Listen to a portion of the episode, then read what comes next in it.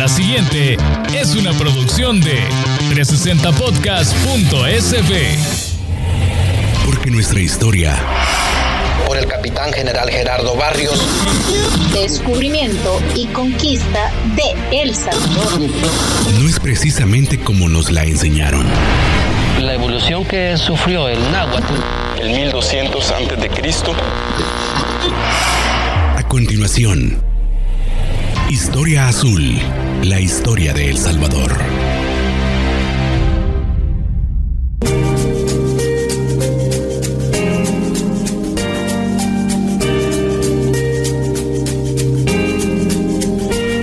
Bienvenidos amigos nuevamente a Historia Azul, la historia de El Salvador. Estamos comenzando el séptimo episodio de esta tercera temporada y el episodio número 32 de toda nuestra historia azul, historia de Salvador. En esta ocasión continuamos con Luis Roberto eh, Hueso Mixco, quien nos va a continuar platicando en esta oportunidad acerca de Alberto Maferrer. Hola a todos y a todas, Luis Roberto, Carlos, gracias por por volver con nosotros, Luis Roberto, y estar acá.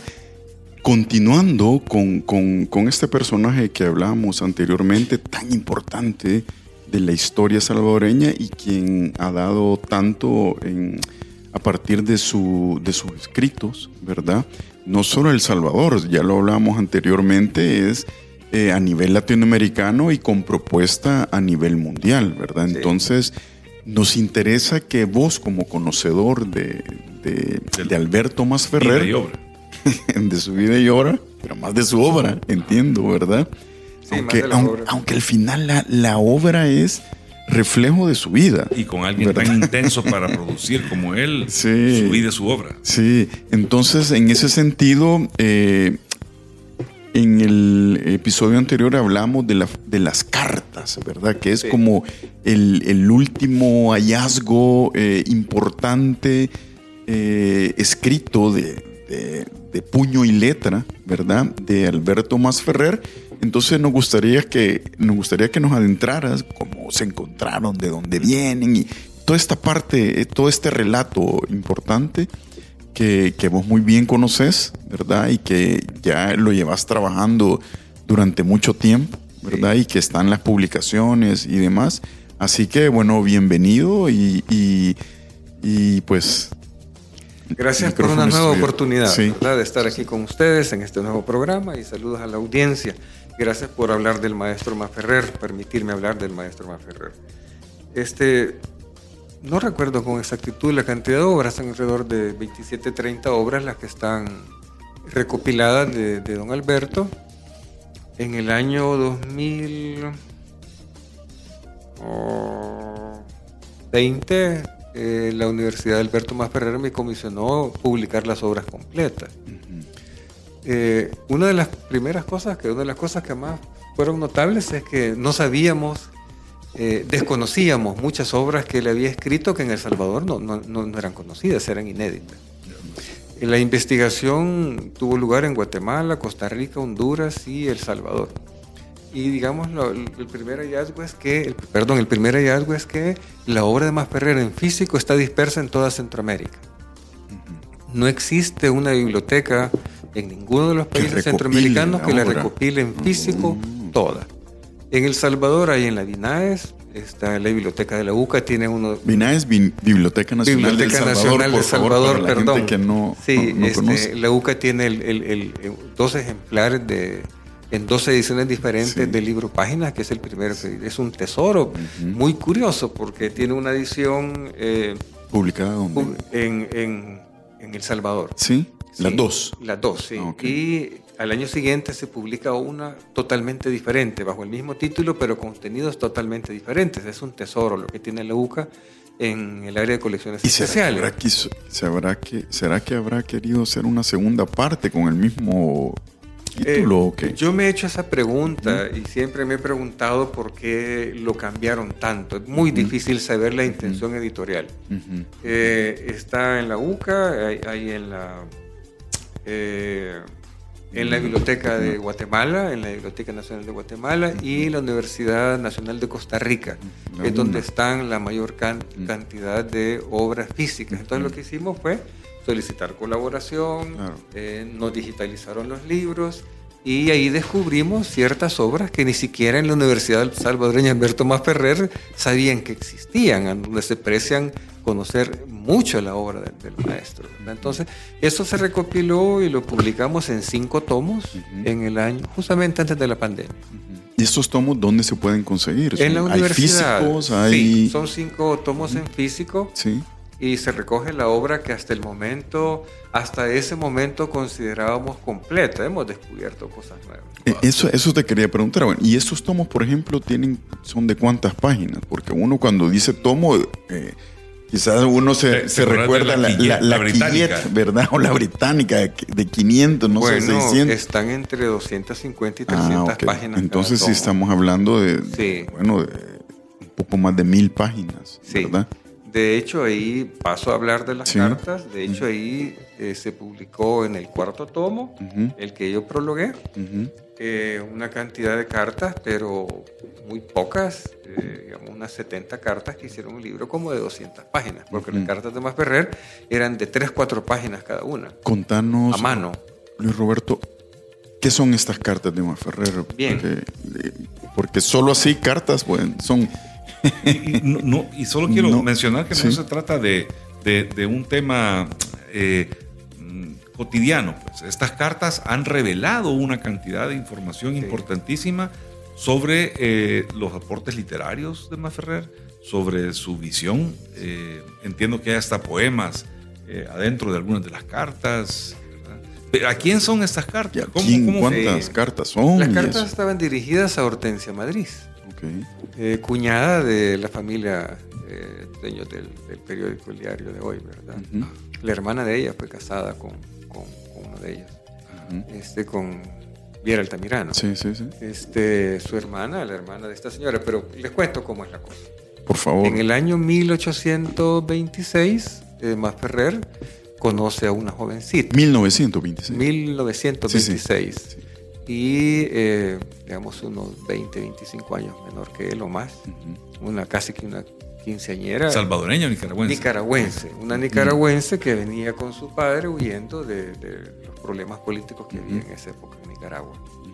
Se enamora de ella perdidamente. Él estaba casado con Rosario y es un amor clandestino.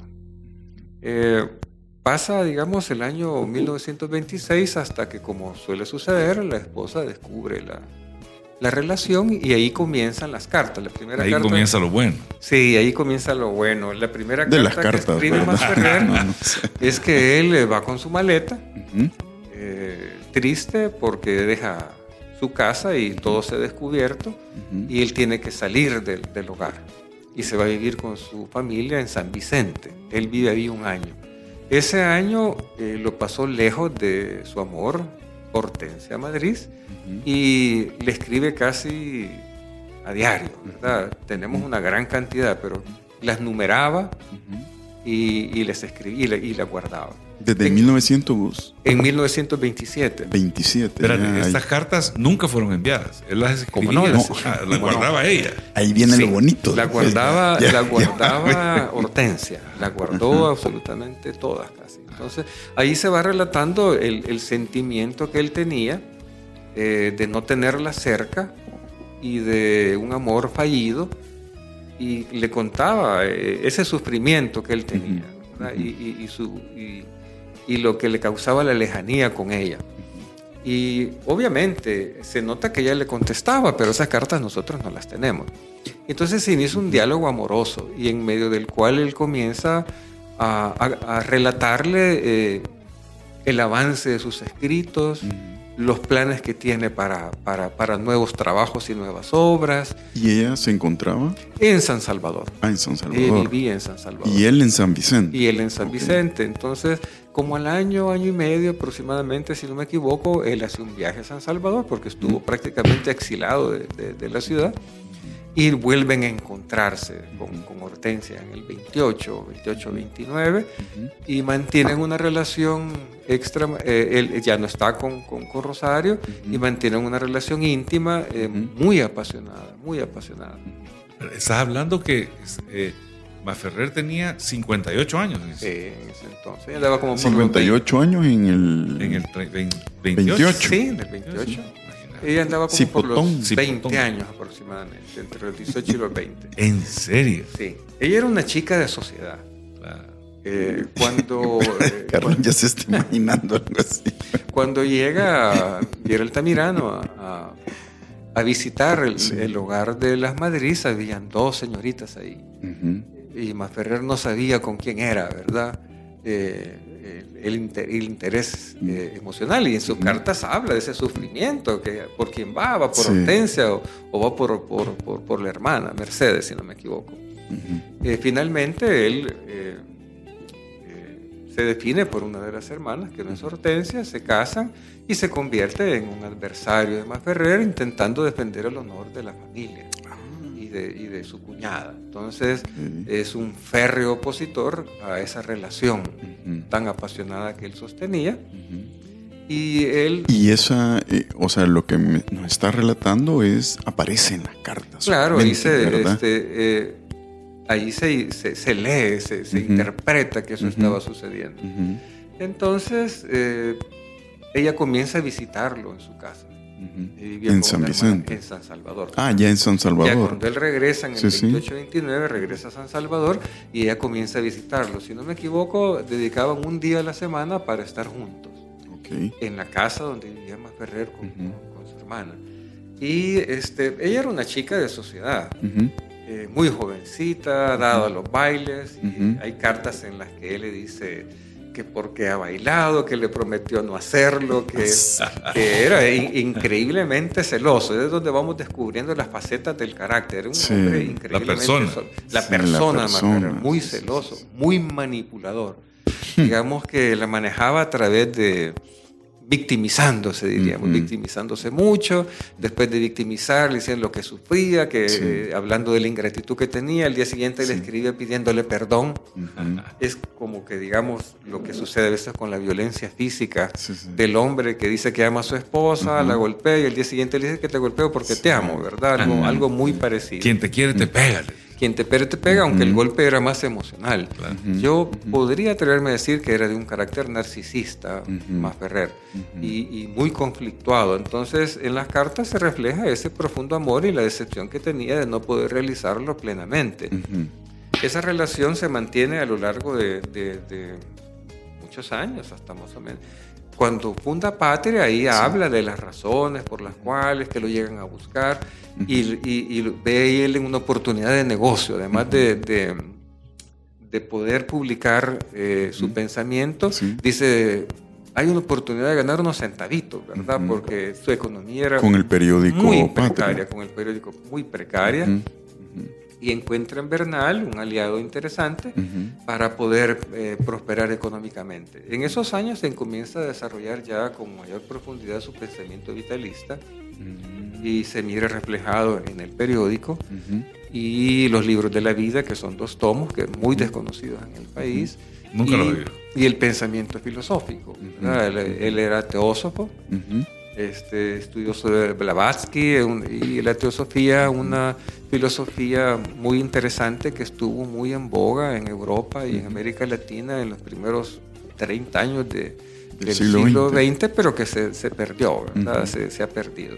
Pero tenía adeptos. Hay, Tenía hay una sociedad muchos. teosófica todavía. Bueno, Todavía. Hernández Martínez era. Sí, por supuesto, por supuesto, sí. Y también más este, Salarrué eh, llegó a abrazar eh, la teosofía y en algunas cartas él se refiere a Maferrer como este muchacho es un genio.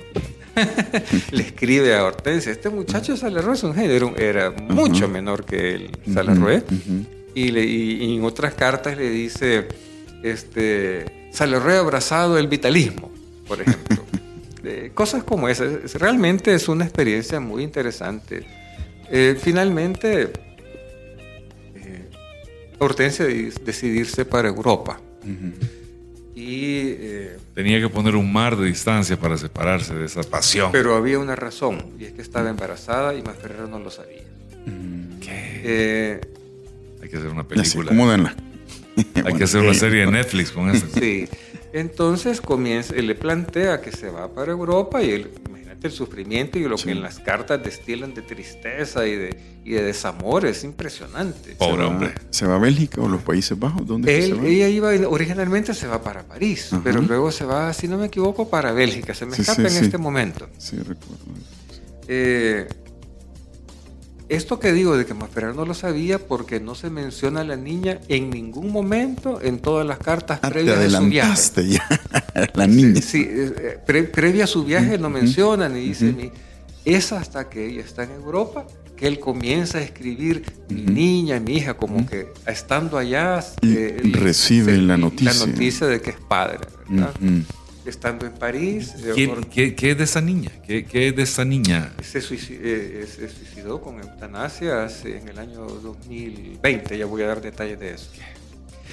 Te Eh, adelantaste, te adelantaste. Sí, este, entonces Maferrer eh, empieza a sufrir ahora porque ella, no entiendo, le cuenta con quién sale, Y esto le más o, cuenta con quién baila. más o menos es como en el 29 o el 30. 29, 29 y 30. Recordémonos que pues, Maferrer llega hasta el 32 de agosto, ¿verdad? El Exactamente, 32. El 29 y el 30. Sí, Entonces sí. ella le comenta que hay un italiano que la está cortejando. Yo no sé Sí. si Potago eh, de esas cosas no debería haberse dicho. El Pobrecito. Sufría y le aconseja lo que tiene Sí. que hacer. A veces- Imagínate alguien con la intensidad de Maferrer. Primero, ¿cuánto se tardaba una carta en llegar de San Vicente a San Salvador? ¿Dos días?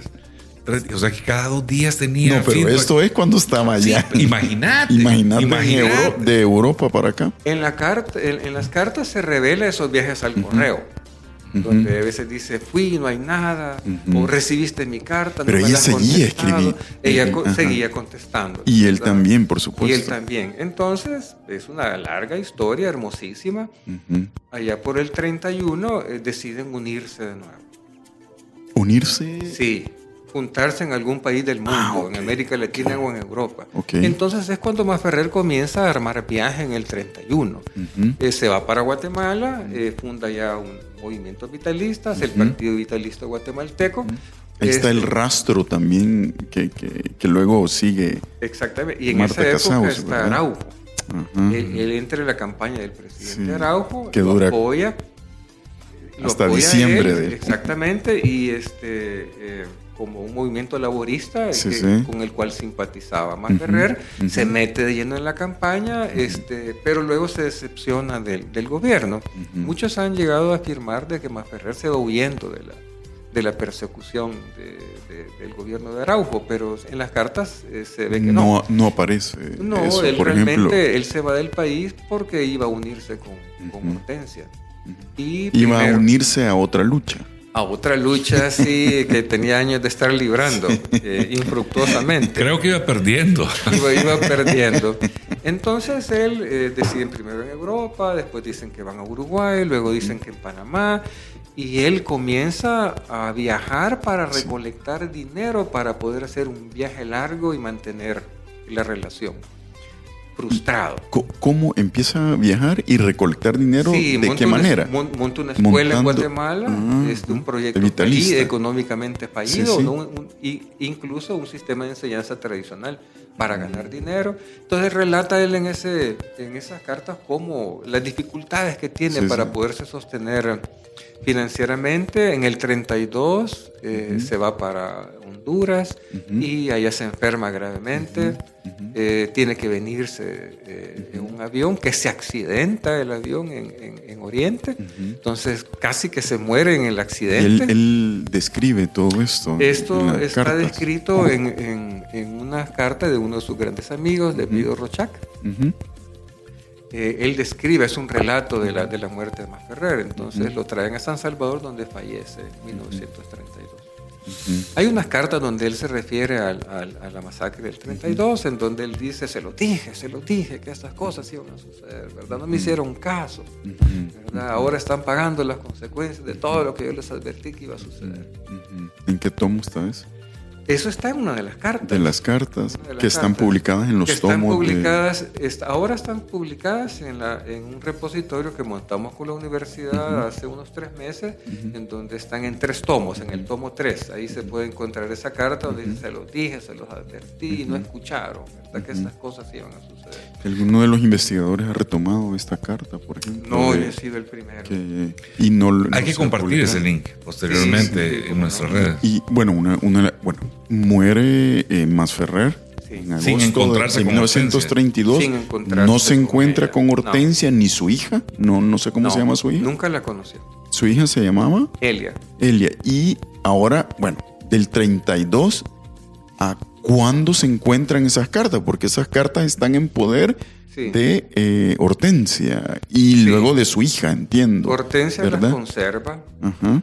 eh, por años y años Ujú. hasta que a finales de en la década del antes del 20 Marta conoce sabe de la Del 2020, existencia- sí, sí. sabe de la existencia de Elia Marta. Marta Ma- Casaus Marta Casaus, la Marta Casaus, investigadora. investigadora. Marta Elena Casaus es- se, se descubre por una poetisa que vivía en, en París de apellido Bruni que también Ujú. que ya falleció Ujú. ella les hace el contacto y como ella ya estaba estudiando más Ferrer, se hace el viaje, ella estaba dando clases en Madrid, viaja y conoce a Elia. Es Marta, al igual que ha sucedido conmigo y con muchos, quien le da a conocer a Elia quién era su padre, Qué barbaridad. porque ella no, no tenía ni la menor idea, tenía muy, muy, poca, muy poco conocimiento y gestiona entregarle las cartas que ella tenía guardadas Y por es- décadas. esa documentación maravillosa es la que se obtiene. ¿verdad? Está en los originales en el Sí. Archivo General de la Nación Exacto. digitalizados. sí. Exacto, Tú, tú mencionaste que Marta eh, eh, practicó una eutanasia. No, Elia, no, Elia. no, Elia, Elia, Elia, Elia, Elia, perdón, Elia. Elia, Elia, Elia, Elia. Eh, practicó una eutanasia en el año 2020. Eh, no- no, se me escapa el año, pero exacto, pero pero No, para tener, no para, para más o menos creo- poner en contexto, estábamos hablando de que Elia eh, falleció siendo una mujer de 87, 89 años. Para, para tener una idea de los tiempos de lo que Ten- estamos hablando. Tenía, entiendo Menos. yo, recuerdo que esa vez ella nació en en, la... el 30 y nosotros... Al 20 son- serían 90 tenía- años. sí, Luis ya- Roberto, en Sí. eh, recuerdo cuando vino Marta Elena Casaus Arzú a, Ujú. a presentar, bueno, lo, Sí. hablar sobre las cartas y todo eso, que hicimos Sí. la actividad en El el, MUNA. en el MUNA, ¿te acordás? Sí. Y ahí, bueno, yo también me di cuenta de esta historia fantástica, ¿verdad?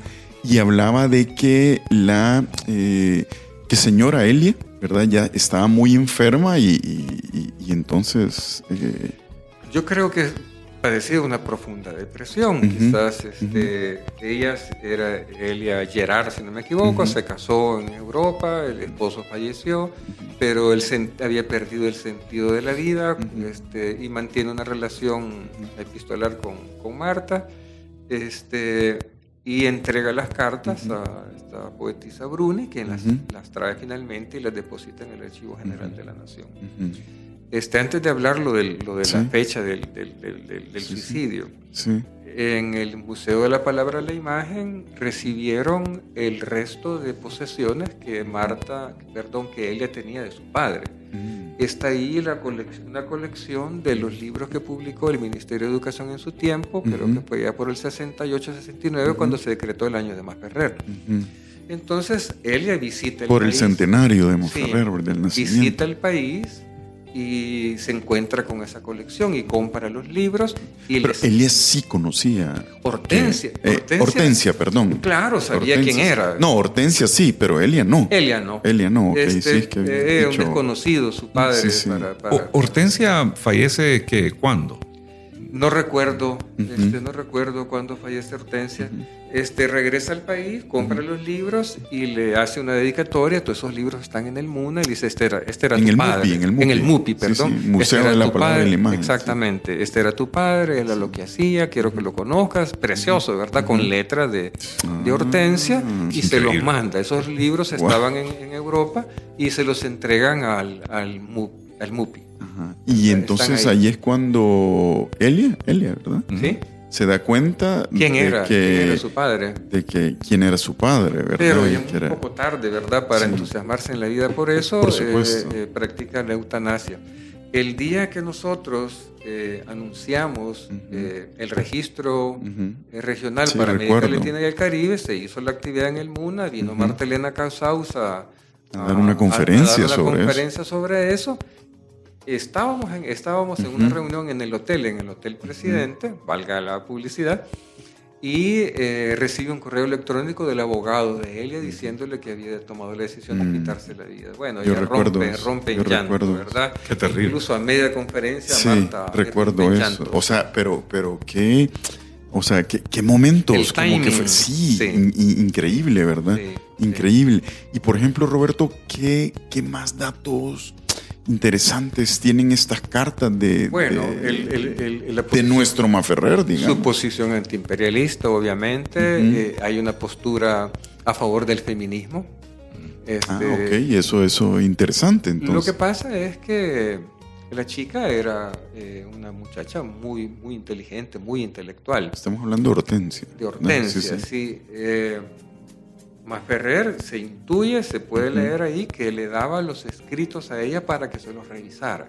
Mm. Incluso eh, hay un momento en que le dice que él está muy cansado y que tiene que hacer editoriales y escritos que se los haga ella y él los va Sí, recuerdo, firmar. recuerdo eso también que eh, Marta. Marta. Casaus decía, ¿verdad? Que mucho de lo que conocemos como de Masferrer. como de Masferrer es muy probable Es de que, Hortensia. que es de Hortensia o que lleve la impronta, ¿verdad? De, de Hortensia y eso me parece interesantísimo Sí. porque son descubrimientos que solo eh, aparecen, imagínate, 80, 80 y pico años después, ¿verdad? Entonces, Sí, la verdad que era, era un hombre de, de- de una visión increíble, ¿verdad?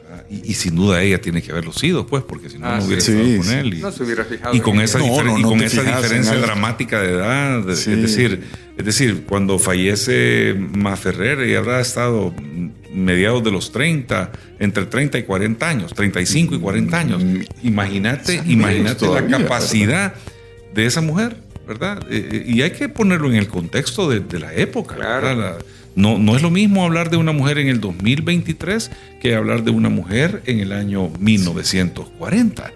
Las posibilidades, las limitantes, la cultura asfixiante que no les dejaba poder crecer. Entonces, sin duda, ese camino a través de Maferrer le iba a dar a ella la oportunidad también de, de ser, y sin duda fue parte de lo que él vio en ella. Es correcto. Me parece interesante eso que decís que había un, o sea, un diálogo entre eh, Emma Ferrer, obviamente, y Hortensia a finales de los años 20, principio probablemente de los 30, en que era eh, Ma, Ma Ferrera era, digamos, eh, abraza la, la bandera feminista o, o ¿cómo, cómo sería eso? Sucede que ella le invitan a dar, tan jovencita, le invita a dar una, unas conferencias sobre feminismo y le pregunta la En- opinión a Masferrer. En, En San Salvador. Ah, en San Salvador. Estando o en sea- San Salvador. Ah, ok, estando en San por el Salvador. 27, 28.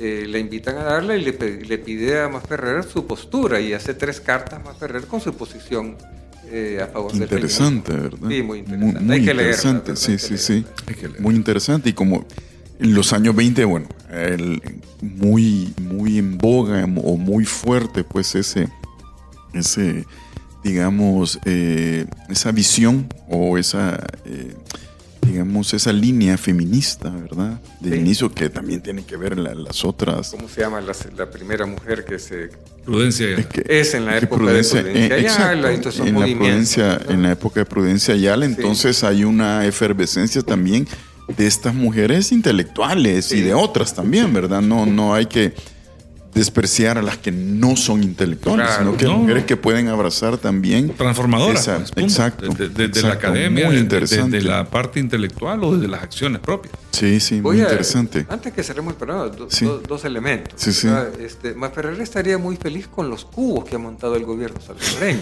Ah, Porque ok. en, el libro, este, eh, en sus libros él habla de que hacer 100 bibliotecas públicas al- a, lo largo de todo el país. Y ofrece un listado. No me digas que en el libro que se llama Nuevas Ideas. No, se llama, en el, es en el libro, ay, se me escapa ahorita, Sí. este, leer y escribir, si no me equivoco.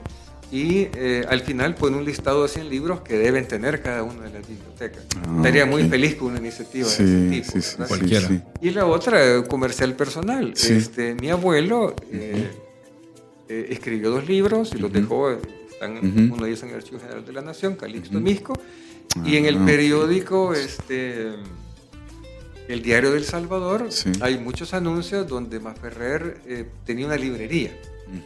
Y antes de eso vendía sus libros en la librería de Calixto De Misco, en la librería de mi abuela. Entonces ahí hay de una tu abuelo, coincidencia imagínate. ancestral Sí, ahí, sí, de, qué de mi abuelo interesante, Calixto Misco, que tenía interesante. una librería en los eh, 20. Sí, yo, yo me he fijado en, en esos anuncios de la librería de Calixto Mix. ¿Hay, hay descendientes de Maferrer vivos?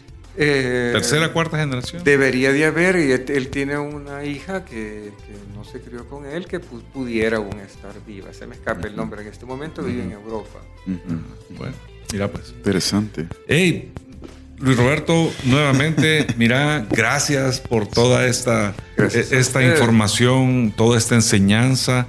Eh, sin duda, aprender un poco más de este tesoro nacional como lo es Alberto Maferrer, desde tantos ángulos de, su producción intelectual, es, es una invitación dulce, amena, ¿verdad? Para poder eh, entender mejor y eh, parte de nuestra historia y también tratar de capturar un poco esa esencia eh, latinoamericana, esa esencia eh, iberoamericana nuestra, ¿verdad? Como, como ese crisol ya de, razas, de culturas, de, de- las experiencias que se han sumado a lo a lo largo de esta breve historia de la Centroamérica y El Salvador que conocemos. Así que sin duda eh, ha sido sumamente refrescante. Eh, creo que este, este es sin duda uno de los episodios más interesantes eh, y, que, y que nos da la oportunidad de ampliar para tantas, tantas direcciones. Nos, nos dejan muchísimas preguntas, Sí, ¿verdad? sí, sí, Muchísimas buenísimo. preguntas.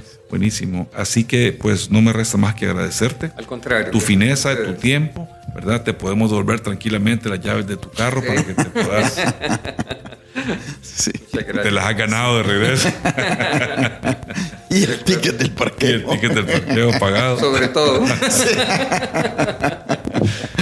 Así que nada, muchísimas gracias. Sí. Eh, yo quiero, an- antes de, de- de cederte la palabra para, que, para la última palabra, este, agradecer nuevamente a nuestra audiencia que fielmente ha estado con nosotros ya 32 episodios de Historia Azul, la historia de El Salvador, que siguen ayudándonos a crecer y que siguen apoyando esta iniciativa que eh, está trabajando eh, por dar a conocer nuestra historia desde diferentes puntos de vista, ¿verdad? La historia de los salvadoreños la escribimos todos los salvadoreños eh, y eso por eso es importante eh, hacer esta, esta aproximación que hacemos, que va un poco más allá de, ir al, al- al- al margen de la pura referencia histórica, sino que vamos a contar la historia como, como nos gusta contar las historias, ¿verdad? De una manera que sea amena, coloquial, donde logramos tras, transferir toda esta información a la gente que muy amablemente nos escucha y que eh, sigue pues eh, interesada en aprender un poco más de nuestro país.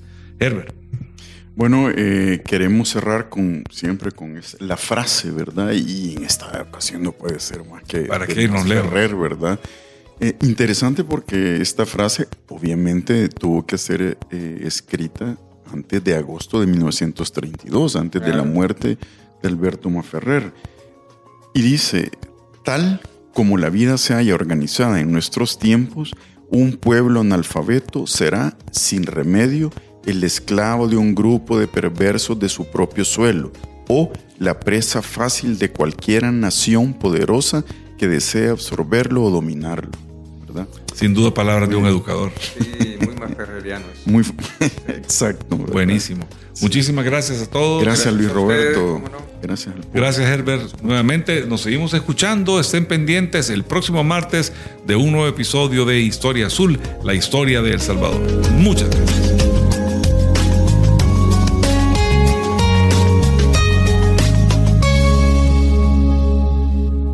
Esta fue una producción de 360podcast.sb.